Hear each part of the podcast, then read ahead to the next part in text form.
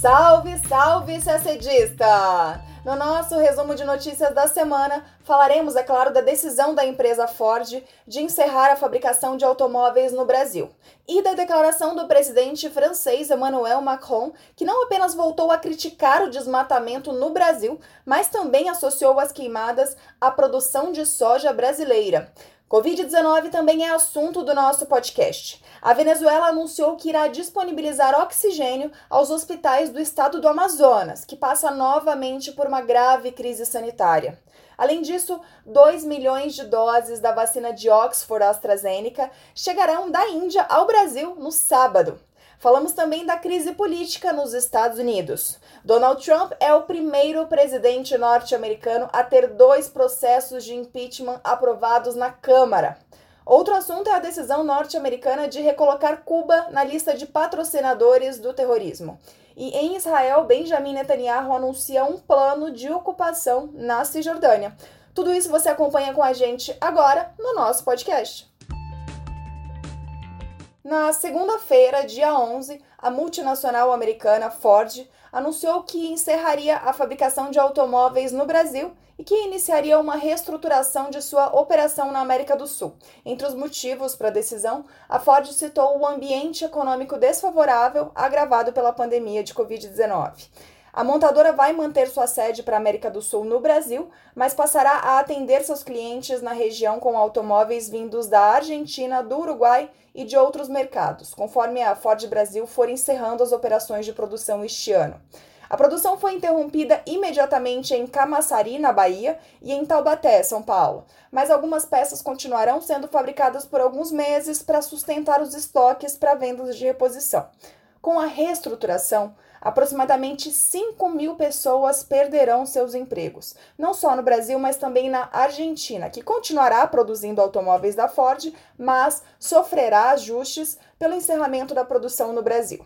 O presidente Jair Bolsonaro lamentou a perda de empregos que será causada pela decisão da Ford, mas disse que a empresa não fala a verdade e que queria subsídios para continuar no país. Mas, segundo especialistas, a falta de incentivos não foi um fator determinante na decisão. Eles dizem que as montadoras estão passando por uma reestruturação mundial, impulsionada pela transformação da indústria automotiva por conta de carro elétrico, e muitas delas têm abandonado mercados menos rentáveis, como era o caso do Brasil para Ford.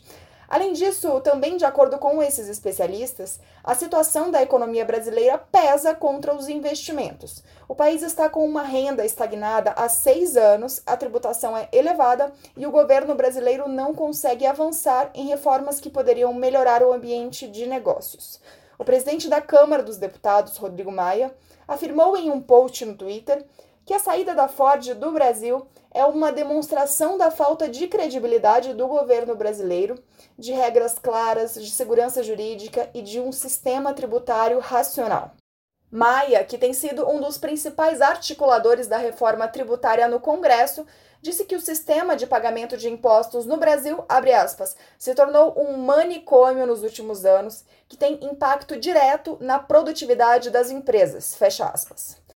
O secretário especial de Comunicação Social do governo, Fábio Weingarten, respondeu à mensagem de Maia no Twitter. Ele afirmou que a Ford Mundial fechou fábricas no mundo porque vai focar sua produção em SUVs e picapes que são mais rentáveis e que a decisão não tem nada a ver com a situação política, econômica e jurídica do Brasil.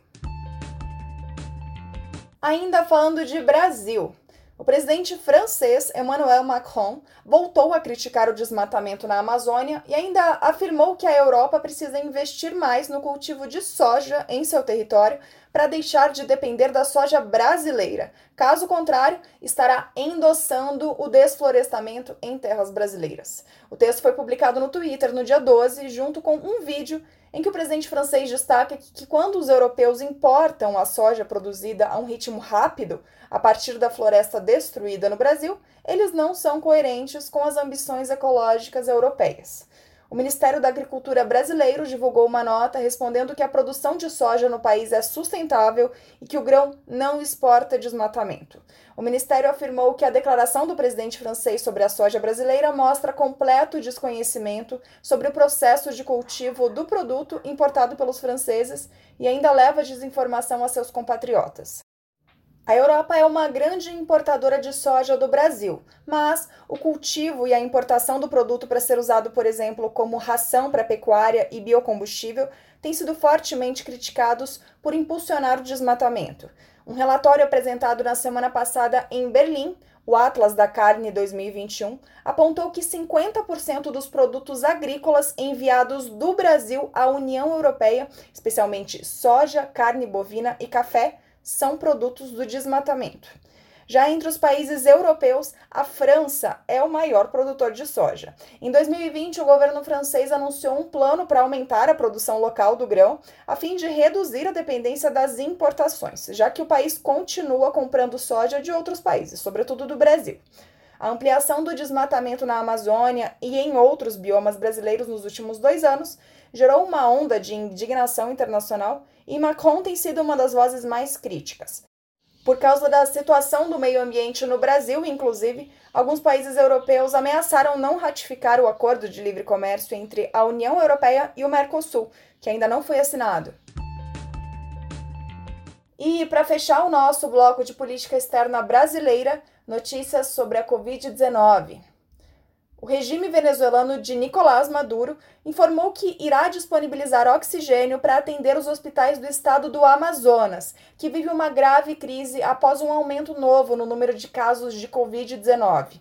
A informação foi publicada pelo ministro das Relações Exteriores, Jorge Areaça, nas redes sociais na quinta-feira, dia 14. Escreveu Areaça, abre aspas.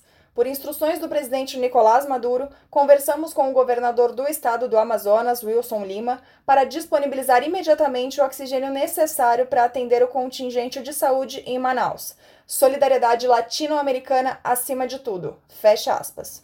Com um grande surto de casos de coronavírus, a demanda por oxigênio hospitalar na rede pública do estado superou a média diária de consumo em mais de 11 vezes. Na quinta, Manaus registrou ao menos duas mortes por causa da falta de oxigênio nas unidades de saúde. Também na quinta, o ministro da Saúde, Eduardo Pazuello, afirmou que Manaus vive um colapso no atendimento de saúde e informou que seis aviões da FAB, a Força Aérea Brasileira, vão transportar oxigênio para o Amazonas nos próximos dias. Mas tem boa notícia também. No sábado, dia 16, está prevista a chegada ao Brasil de uma carga de 2 milhões de doses da vacina AstraZeneca Oxford produzida pela Índia. O voo saiu de Campinas na quinta-feira, dia 14, com destino à cidade indiana de Mumbai. As doses foram produzidas pelo laboratório indiano Serum e compradas pelo Ministério da Saúde. O Ministério afirmou que a vacina será distribuída aos estados em até cinco dias após o aval da Anvisa, Agência Nacional de Vigilância Sanitária, para, assim, dar início à imunização em todo o país de forma simultânea e gratuita.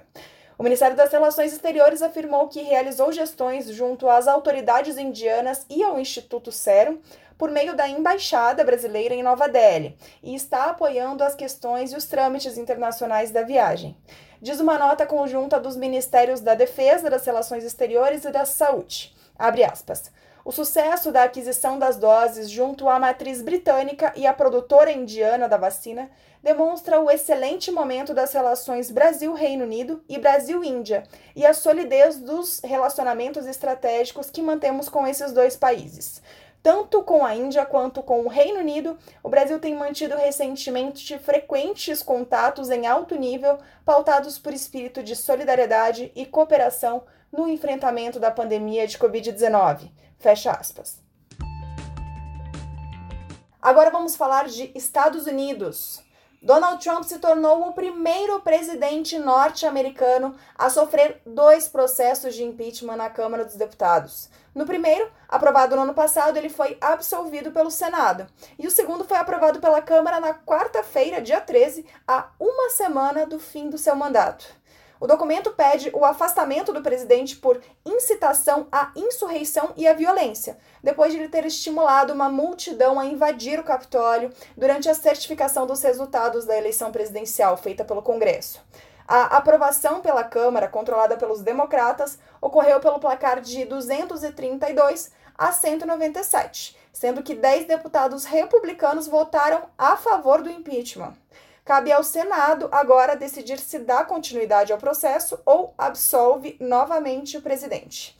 Pelas regras americanas, Trump continua no cargo, mesmo após a aprovação do impeachment pela Câmara, e só sai caso dois terços dos senadores votem a favor do impeachment. Lembrando que o Senado ainda tem maioria republicana. O líder da maioria do Senado, o republicano Mitch McConnell, afirmou que nenhum julgamento pode começar antes de o Senado retomar suas sessões. Adivinha que dia? 19 de janeiro, um dia antes da posse de Joe Biden. O julgamento seguiria em frente no Senado, mesmo depois de Trump deixar o cargo. E de que serve um impeachment de um presidente que nem está mais no cargo? Os democratas podem usar o julgamento no Senado para tentar levar adiante uma outra votação para impedir Trump de concorrer ao cargo novamente. Agora falando sobre política externa dos Estados Unidos. O governo de Donald Trump colocou Cuba novamente na lista americana de países patrocinadores de terrorismo. O anúncio foi feito na segunda-feira, dia 11, pelo secretário de Estado, Mike Pompeo. O país havia sido retirado da lista em 2015 durante o segundo mandato do ex-presidente democrata Barack Obama, de quem o presidente eleito Joe Biden foi vice. Desde que Trump chegou ao poder em 2017, ele vem dificultando o processo de normalização das relações com a ilha, iniciado em 2014 por Obama. Como justificativa para o retorno de Cuba à lista, Pompeu afirmou que o país vem apoiando repetidamente atos de terrorismo internacional, fornecendo abrigo seguro a terroristas. Ele citou o fato de Cuba continuar abrigando fugitivos dos Estados Unidos, além da recusa do país em extraditar comandantes da guerrilha colombiana e do apoio do governo cubano ao presidente venezuelano Nicolás Maduro. E quais são os efeitos práticos dessa medida? Normalmente, os Estados Unidos criam obstáculos ao comércio e aplicam sanções aos países dessa lista, mas o fato é que todas essas restrições já pesam sobre Cuba devido ao embargo comercial e financeiro americano. Agora, as sanções passam a valer também para pessoas e países que se envolvem em algum tipo de comércio com Cuba, entre outras medidas. O ministro das Relações Exteriores de Cuba, Bruno Rodrigues, condenou a ação dos Estados Unidos. Disse ele em sua conta no Twitter, aspas, o oportunismo político dos Estados Unidos é reconhecido por todos aqueles que estão honestamente preocupados com o flagelo do terrorismo e suas vítimas. Fecha aspas. Notícias agora de Israel. O primeiro-ministro israelense Benjamin Netanyahu anunciou na segunda-feira, dia 11, um novo plano para construir cerca de 800 casas para colonos judeus na Cisjordânia, uma área reivindicada pelos palestinos. A decisão ocorreu a nove dias da posse do novo presidente dos Estados Unidos, Joe Biden, que já declarou ser contrário aos assentamentos feitos por Israel na região em disputa, posição contrária à do atual presidente Donald Trump. O Ministério das Relações Exteriores da Autoridade Palestina afirmou em nota que o governo israelense está correndo contra o tempo para tentar aprovar as novas construções antes do fim do mandato de Trump.